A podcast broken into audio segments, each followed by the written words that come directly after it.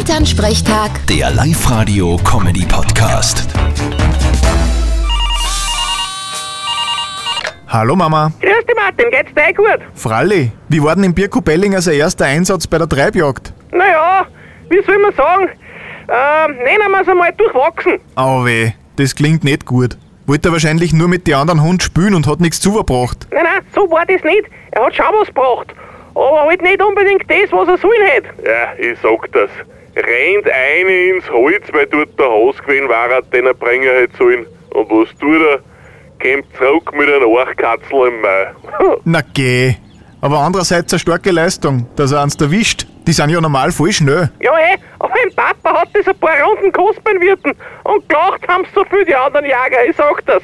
Das denke ich mir. Aber die brauchen gar nicht blöd lachen. Ich kann mich erinnern, dass vor ein paar Jahren einmal einer einen Spatz geschossen hat. ja, stimmt, der Schachner Hans war das. Aber von dem Spatz war ich nicht mehr viel über nachher.